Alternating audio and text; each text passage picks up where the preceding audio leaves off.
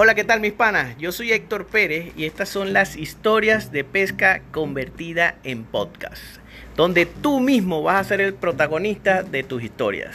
Todo el que nos cuente las historias las vamos a vivir así como esta que nos están contando en este episodio.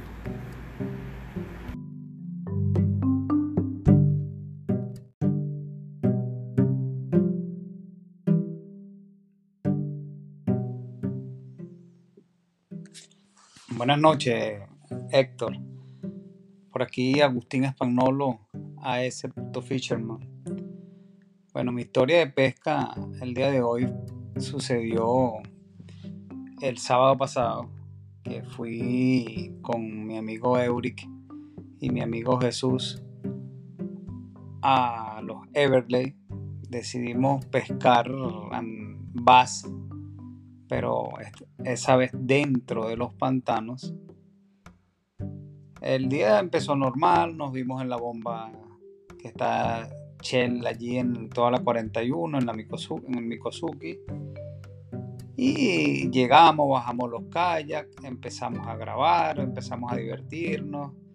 Y bueno, yo me compré mi desayuno y le estaba echando broma a los muchachos en una bolsita, lo metí dentro de mi caja, amarré todas las cosas dentro de mi calle y arrancamos con la pesca. Eh, cuando empecé a castear, yo ese día llevé la bandera de mi calle, yo casi siempre la llevo, pero la pongo de una forma diferente y esa vez la estaba poniendo, estaba probándola de una forma. Y cuando hice el abanico para, para el casteo, se me enredó el señuelo en la antena. Y cuando me volteé, a ver qué es lo que había pasado. Para tratar de jalarlo, perdí el cuerpo se me fue a la izquierda y me volteé. Me volteé así en el medio de los Everglades. Y bueno, en ningún momento me asusté ni nada. Estaba como a 20, 25 pies en el canal principal de profundidad.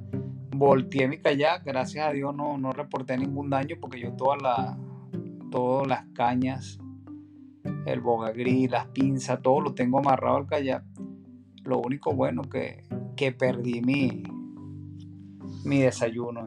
Y, bueno, los muchachos me estaban echando mucha broma. Eh, ellos me grabaron, eso quedó grabado, eso quedó en uno de mis videos que, que voy a subir a YouTube.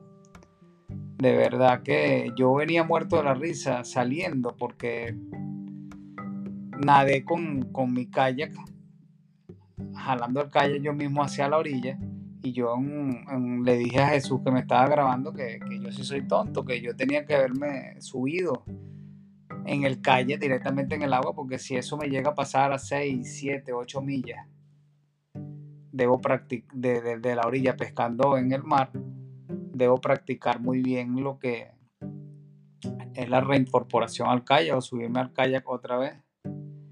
De verdad que después cuando el cuerpo se le enfría a uno, que uno se le pasa y sigue, se recuerda de, la cantidad de cocodrilo que hay allí en los Everglades. Y duré aproximadamente como un minuto, un minuto y medio ahí, mientras que recogía todo, ordenaba las cañas, enderecé el kayak, los señuelos, de señuelos flotando por aquí, por allá la, la cesta del kayak.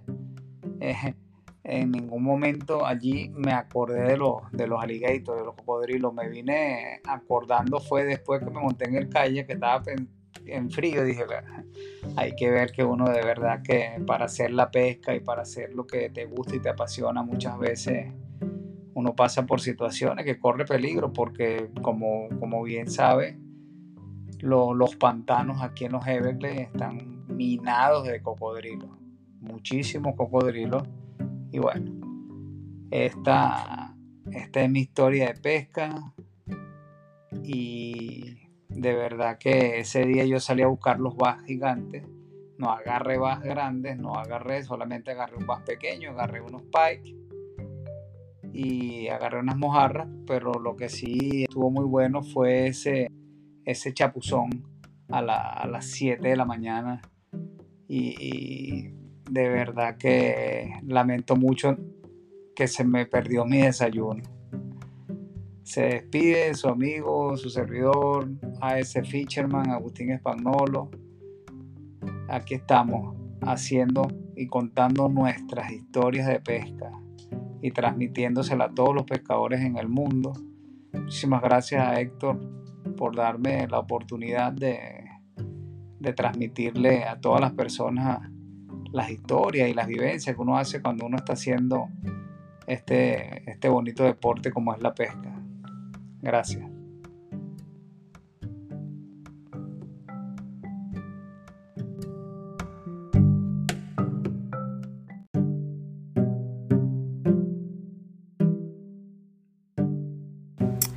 Y esa fue la historia de pesca del día de hoy. Espero que la hayas disfrutado igual que yo. Ya sabes que me puedes seguir en mis redes sociales, en Instagram, arroba Héctor Pérez Pescando, en YouTube con el mismo nombre y estamos activos con la pesca.